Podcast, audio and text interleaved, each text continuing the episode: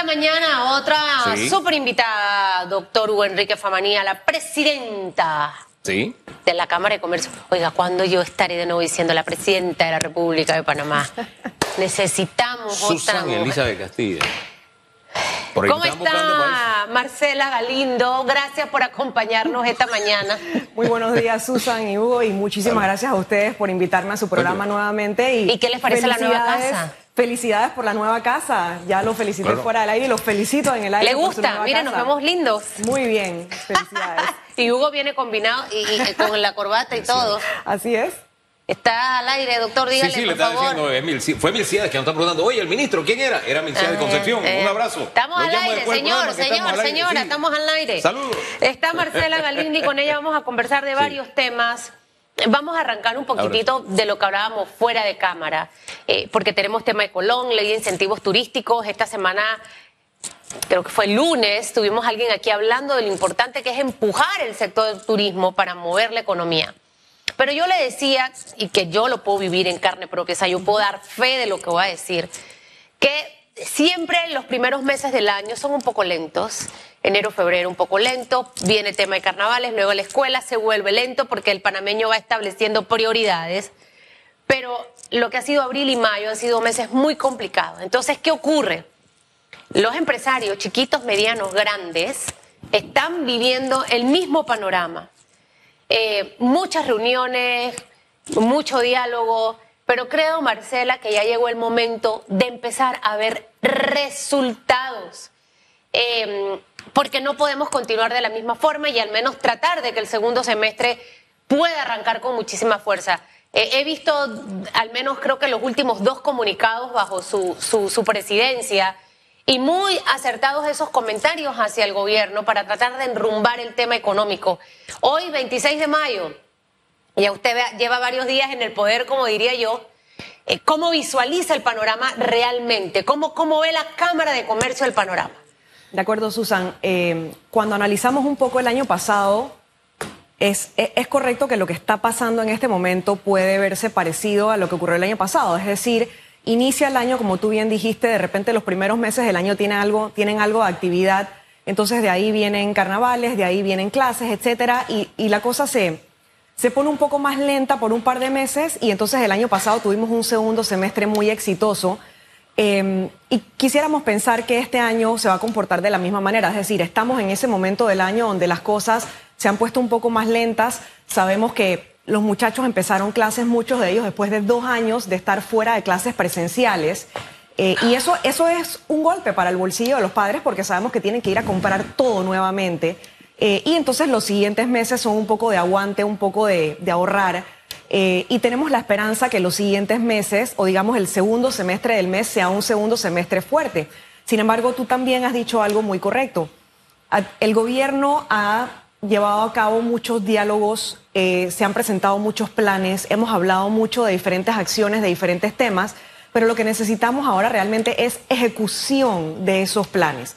Nosotros desde la Cámara de Comercio hemos abogado mucho y hemos hablado mucho del apoyo financiero para la micro, pequeña y mediana empresa para que puedan acceder al crédito. Como tú bien dijiste, en nuestro último comunicado estábamos elogiando la estrategia del impulso hacia las asociaciones público-privadas porque lo vemos como una herramienta viable también para atraer inversión. Pero volvemos a caer siempre en el tema de que necesitamos seguir empujando lo que es la reactivación de los empleos. Y ahora podemos, perdón, y ahora podemos ampliar también en el tema del turismo porque es Sí. uno de los sectores claves para la reactivación económica y reactivación de los empleos en Panamá. E- ese tema lo tenemos en agenda, pero mientras usted hablaba de los diálogos, eh, pensaba que en esta administración hay muchas mesas, muchas mesas. El tema es mesas. Vamos a poner una mesa, establecemos una mesa, habrá una mesa, todo es mesa. Y haciendo una analogía, pues hay mesas que tienen rueditas. Hay que ponerle rueditas a las mesas para que las mesas se muevan, porque hay algo que está pasando, que las mesas no se están moviendo, o la mayoría de ellas, ¿no? Eh, y en medio de todo eso se da este fenómeno de la crisis del combustible por la invasión de Rusia a Ucrania. Y hay un fenómeno que no es usual, es decir, en medio de las crisis de combustible, el panameño no ha dejado de ahorrar, o sea, se ha seguido gastando. Se da algo inusual en esta. El 7, po- ya hay un 7% de baja en el consumo de combustible, lo cual, le insisto, es inusual. Eso me pone a pensar qué tan grande, qué tan profundo va a ser este golpe a la economía por, por, esto que está sucediendo y la velocidad de respuesta, en este caso de la mesa del combustible, ¿verdad? que ya pues ha dicho 100 millones de dólares para transporte, etcétera, etcétera. Yo no sé si está incluido también el transporte de mercancía seca, que también es uno de los costos en el sector privado. Así que esas dos cositas, por favor, se las pongo en la mesa. Mira, las mesas, las mesas pueden ser importantes porque cuando uno tiene un problema hay que determinar la línea base, es decir, de dónde se parte y de dónde nace el problema. Pero en efecto, las mesas llegan a un punto donde cumplen un propósito y de ahí entonces tenemos que empezar a ejecutar.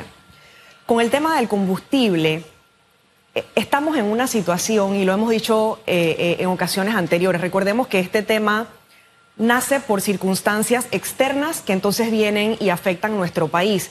Sin embargo, estamos en un momento donde se nos junta el tema del combustible con otros factores que ya venían pasando producto de la pandemia. Entonces hay que lograr ver todo esto de manera integral. Y cuando el gobierno implementa este tipo de acciones eh, de control, por así decir, como ha sido el congelamiento del precio del combustible, eh, asimismo, en otros momentos también hubo una iniciativa de ley que hablaba sobre la suspensión del impuesto del combustible. Es importante que la ciudadanía esté consciente de algo. Recordemos que la plata del gobierno no es del gobierno. La plata del gobierno la ponemos los que pagamos impuestos. Así es. Entonces, cuando se implementan este tipo de medidas de control, lo que estamos haciendo es que estamos generando un alivio por un lado, pero ese alivio genera un hueco que debe ser tapado por otro lado. Y quienes tapan ese hueco por otro lado son las personas que pagamos impuestos. Entonces, en ese sentido debemos estar muy claros que lo que aliviamos por un lado se va a sentir directa o indirectamente para los que pagan impuestos por otros lados.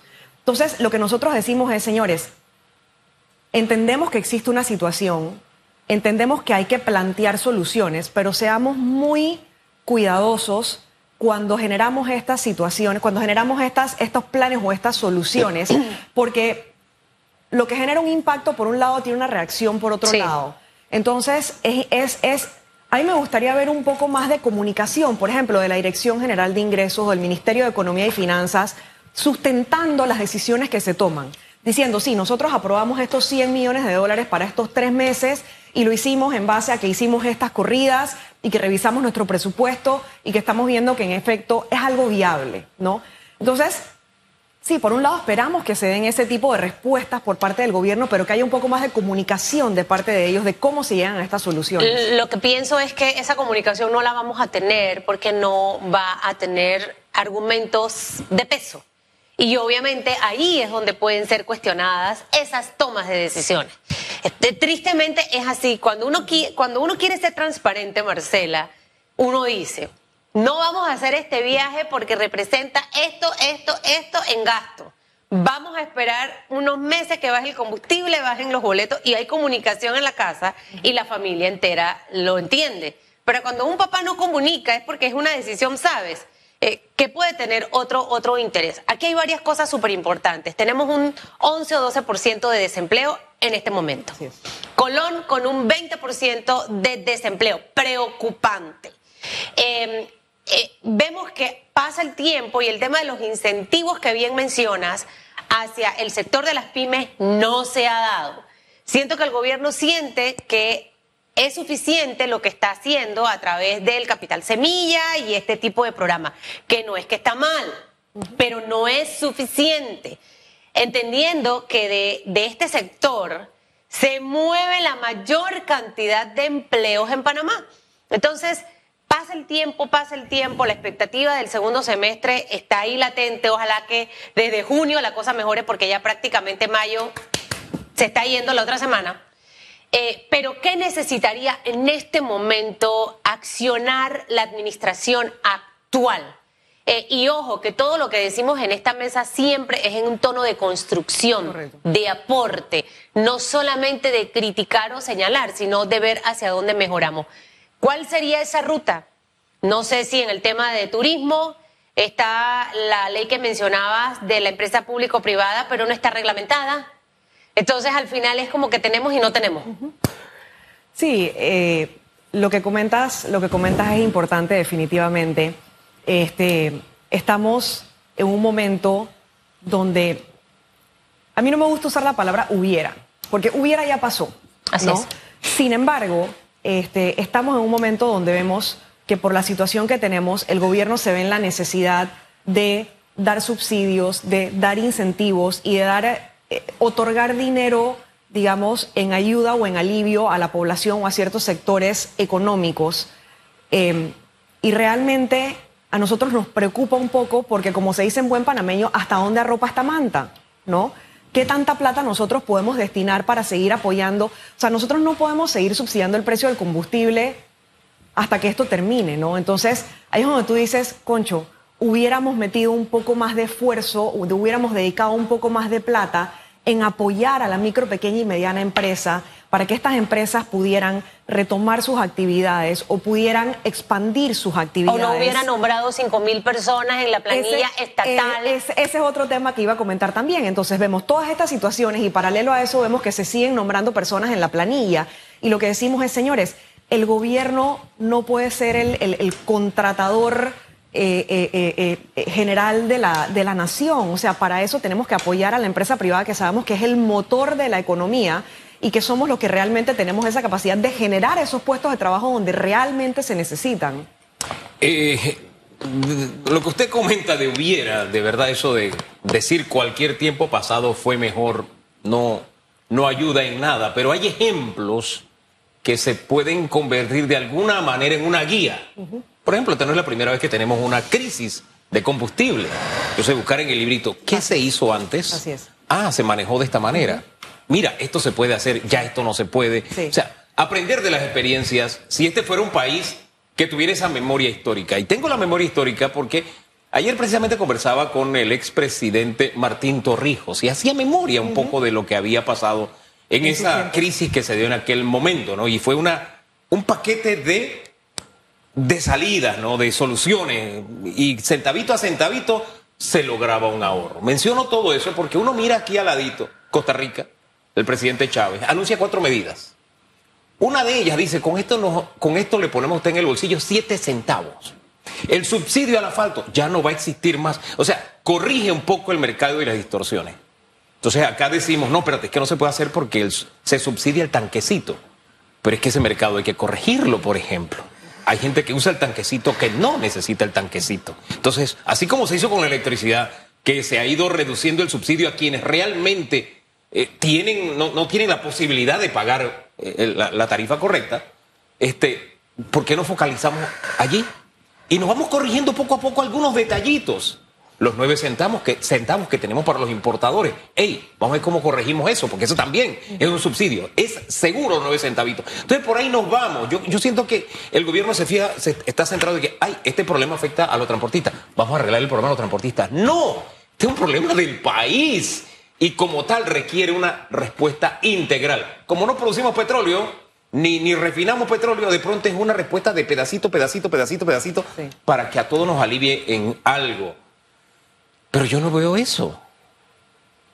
Mira, los subsidios han aumentado de 1.600 millones de dólares a casi 2.500 millones de dólares. Insostenible. Entonces, es insostenible. Y lo que te iba a comentar es que tenemos que ser responsables como nación de que cuando damos estos subsidios, porque identificamos que hay un sector de la población que necesita ese alivio, tenemos que ser capaces de decir, este es el periodo determinado de tiempo en el cual vamos a aplicar ese subsidio. ¿No? Y entonces ir haciendo una medición de las condiciones y como tú bien dices, ir determinando en qué momento uno va cortando o modificando o cambiando esos subsidios o los va migrando hacia otros sectores de la sociedad que los necesitan, ¿no?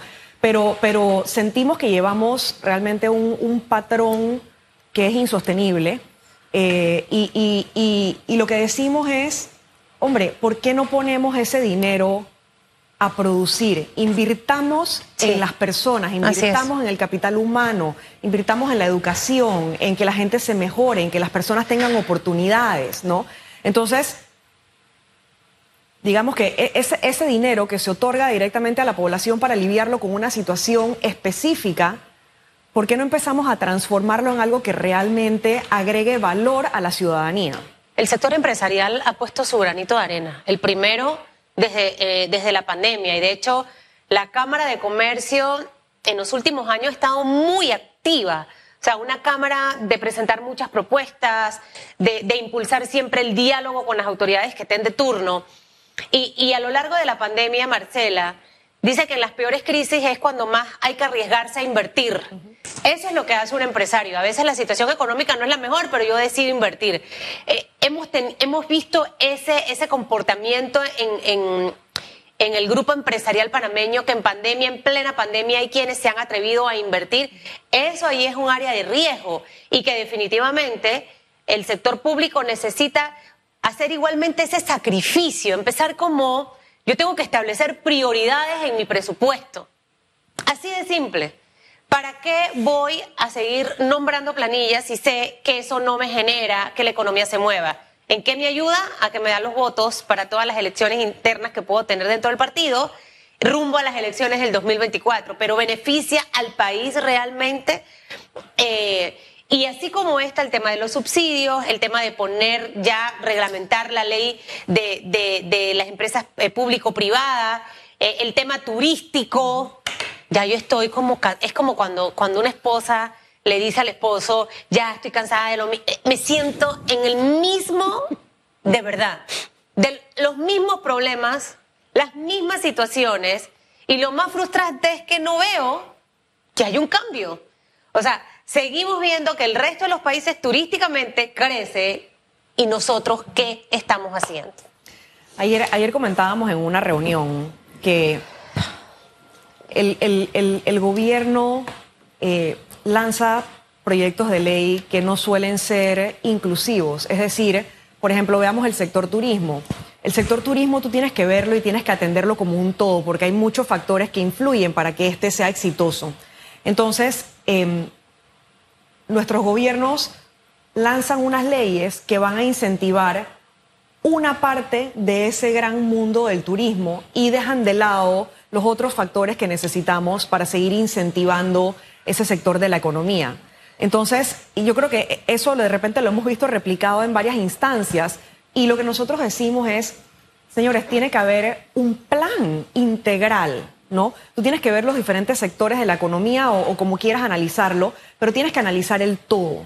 Una vez que analizas el todo, entonces ya tienes una, una visión clara de cuál es el camino a seguir para apoyar estos sectores de la economía de manera integral, ¿no? Entonces, de repente siento que hemos estado eh, legislando o que hemos estado eh, yéndonos directo a puntos específicos de sectores específicos, de repente sin tener ese gran plan o sin ver ese todo y poder atender ese todo de manera integral. Y, el no atender ese todo de manera integral nos genera situaciones como las de Colón.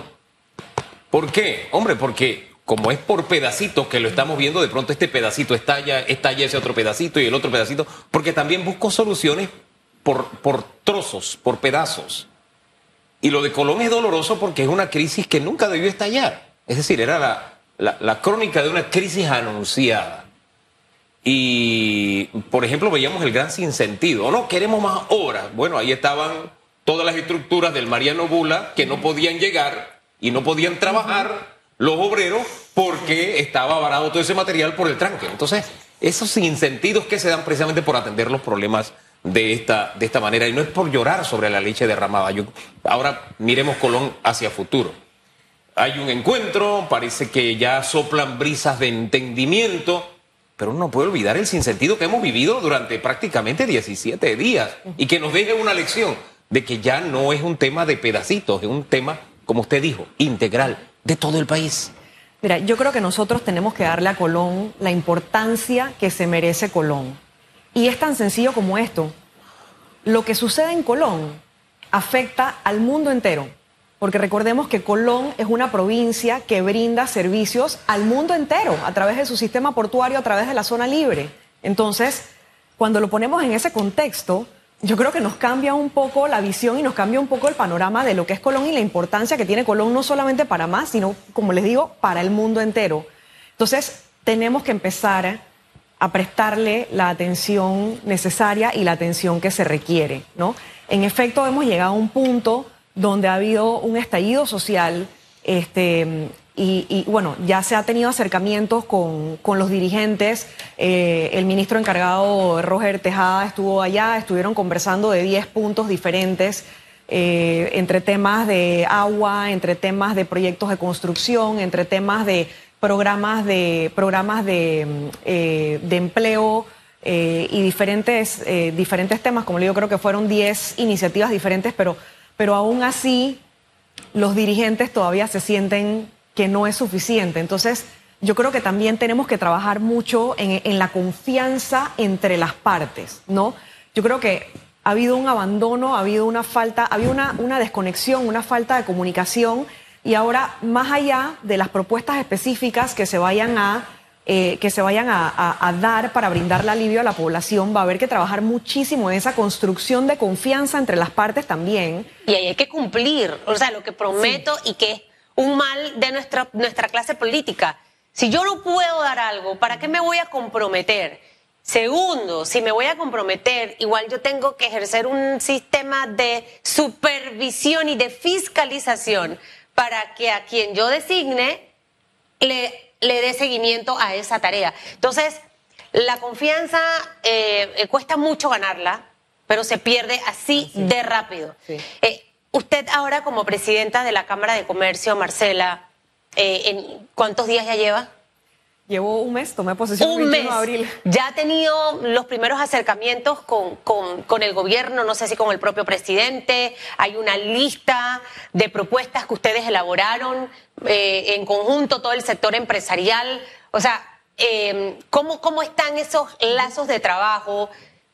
Y lo que van a seguir haciendo precisamente para que sea un ganar-ganar para todos y que Panamá sea el que gane y que veamos esa prosperidad en la vida de todos los panameños. Así es, mira, eh, ha habido muchísima comunicación con el Ejecutivo, ha habido muchísima comunicación con el presidente directamente. Definitivamente que siempre habrá puntos en los cuales nuestras visiones están alineadas y habrá otros puntos en los cuales nuestras visiones están encontradas. Em, pero como en, esos puntos, sobre todo, como les he comentado, les digo, miren, yo, yo cumplo con comunicarles a ustedes cuál es la opinión de la Cámara de Comercio porque la opinión de la Cámara de Comercio no es la opinión de Marcela Galindo como presidente de la Cámara de Comercio. La opinión es la opinión que representa a la membresía de la Cámara de Comercio, a las casi 1.600 empresas que son miembros de la Cámara de Comercio y que nosotros cuando emitimos un comunicado o cuando emitimos una posición, tratamos de hacerlo de la manera más consensuada posible dentro de ese grupo de empresarios que nosotros tenemos. O sea que cuando emitimos una, una propuesta o cuando emitimos un comentario es algo que lleva peso, porque es algo que va que ha sido visto, que ha sido conversado y que ha sido de una manera u otra consensuada con un grupo grande de empresarios. Oye, al final es que tenemos que hablar el mismo idioma, podemos tener diferencias, pero tenemos el mismo proyecto de país, es el país de todos. Siento que ahí es donde tenemos que en alguna medida encontrar algún nivel de entendimiento e incluso con un fundamento político. Este no es un tema de, espérate, yo soy oposición y que le va a llamar al gobierno. Estamos en una situación de guerra mundial, donde nosotros somos un pequeño país. Sí, somos una potencia por lo que representa el canal de Panamá, pero no nos es suficiente y tenemos que tener un acuerdo mínimo como país para sobrevivir en medio de la circunstancia difícil que estamos viviendo. Y fíjese lo digo, sobrevivir porque al final comenzamos hablando de los problemas que tiene el gran sector que genera más empleo, como es la, son las MIPIMES, que no reciben el alivio, no reciben la respuesta y que están esperando y que siguen esperando y que no pueden seguir de brazos cruzados. Ahí es donde se genera el, el, empleo. El tema es, usted habló de, bueno, se dio un estallido en Colón, con justificada razón, uno puede no estar de acuerdo con los métodos, porque yo insisto, en este país tenemos que aprender a protestar sin afectar a los demás. O sea, que yo haga valer mi posición. Así es. Sin, sin, eh, lo pongo en la fórmula sencilla que he usado hasta ahora. Tengo a siete que están trabajando. Por tres que no están trabajando, no voy a destruir a los siete que están trabajando. Tengo que conseguirle a los tres que hacen falta. Tengo que ser creativo. Eso nos falta. Nos falta crecer como país en ese, en ese sentido. Y en ese crecer como país, creo que necesitamos un entendimiento incluso de base política. Usted lo ve en el horizonte o aquí cada uno está viendo lo que, cómo jalo para mi grupo, para mi plato, para lo mío, para los míos. Mira, ha habido países que han sido muy exitosos porque se han trazado una visión de país a mediano y largo plazo y ha habido acuerdos nacionales donde independientemente del gobierno que esté de turno, hay diferentes líneas que se respetan y que se siguen a lo largo del tiempo. Eso es algo que definitivamente a nosotros nos falta aquí en Panamá. Nosotros hemos hecho varios planes de visiones 2030, visiones 2050, etcétera, pero siempre cuando vienen los diferentes gobiernos, vienen con la visión de lo que ellos quieren hacer en sus cinco años y muchas veces terminan modificando cosas que se hicieron ya en los gobiernos anteriores. Y, hombre, eso, eso, eso puede ser una pérdida de energía y una pérdida de tiempo al final del día. Creo que tenemos que tener como país la capacidad de ver y de reconocer las cosas buenas que han hecho los gobiernos anteriores y montarnos sobre eso y seguir trabajando y tener esa visión de Estado más que de gobierno, ¿no? Entonces, en ese sentido, yo creo que, hombre, nosotros guardamos las esperanzas de que Panamá aspire a eso. Por ejemplo, este, nosotros, eh, nosotros en la Cámara de Comercio trabajamos eh, cada cinco años el documento Agenda País, que si bien es un documento que está enfocado eh, para presentarle a los candidatos para que tomen en consideración para su gobierno, pero, pero siempre ha sido enfocado pensando en problemas que llevan años y que va a llevar muchos más años solucionarse más allá de los cinco años que tienen por delante. Entonces, nosotros guardamos la esperanza de que los panameños y sobre todo la clase política recapacitemos y tengamos esa inteligencia y esa inteligencia emocional de decir, ¿sabes qué? Vamos a respetar una línea a mediano y a largo plazo porque es la única manera que nosotros realmente vamos a poder salir adelante como país. Y Panamá es un país bendecido, es un país que tiene de todo, que con todo y esa mentalidad que hemos tenido de cinco años, cinco años, cinco años, hemos sido capaces de salir adelante exitosamente. Entonces, Imagínate lo que pudiéramos hacer si nos trazáramos esa mentalidad de decir, vamos a trabajar a mediano y largo plazo. Estuviéramos volando en todo el sentido de la palabra. Lo que se necesita mucho es voluntad y desprendimiento de los intereses personales y partidistas y pensar más en el país. Gracias Marcela por haber estado con nosotros esta mañana. Creo que ha sido interesante escuchar muchos aspectos positivos. A nosotros nos escuchan mucho, eh, porque algunas de las propuestas que salen aquí en esta mesa, muchas son tomadas por el gobierno. Así que esperamos que lo tomen también en positivo, ¿no? Oye, gracias por ser parte de esta semana de estreno de la Casa Nueva. ¿Ah? Yo le estaba viendo ahí en pantalla, le luce bien el. Por favor, el verde. señor director. la combinación. el morado con el rosado. Sí, le combina bien, le cae bien el estudio. Así que este estudio la, la espera con más frecuencia. Muchísimas gracias a ustedes. Vamos a la pausa, regresamos en segundos con algunas de sus respuestas a la pregunta en redes esta mañana. En breve regresamos con más de Radiografía.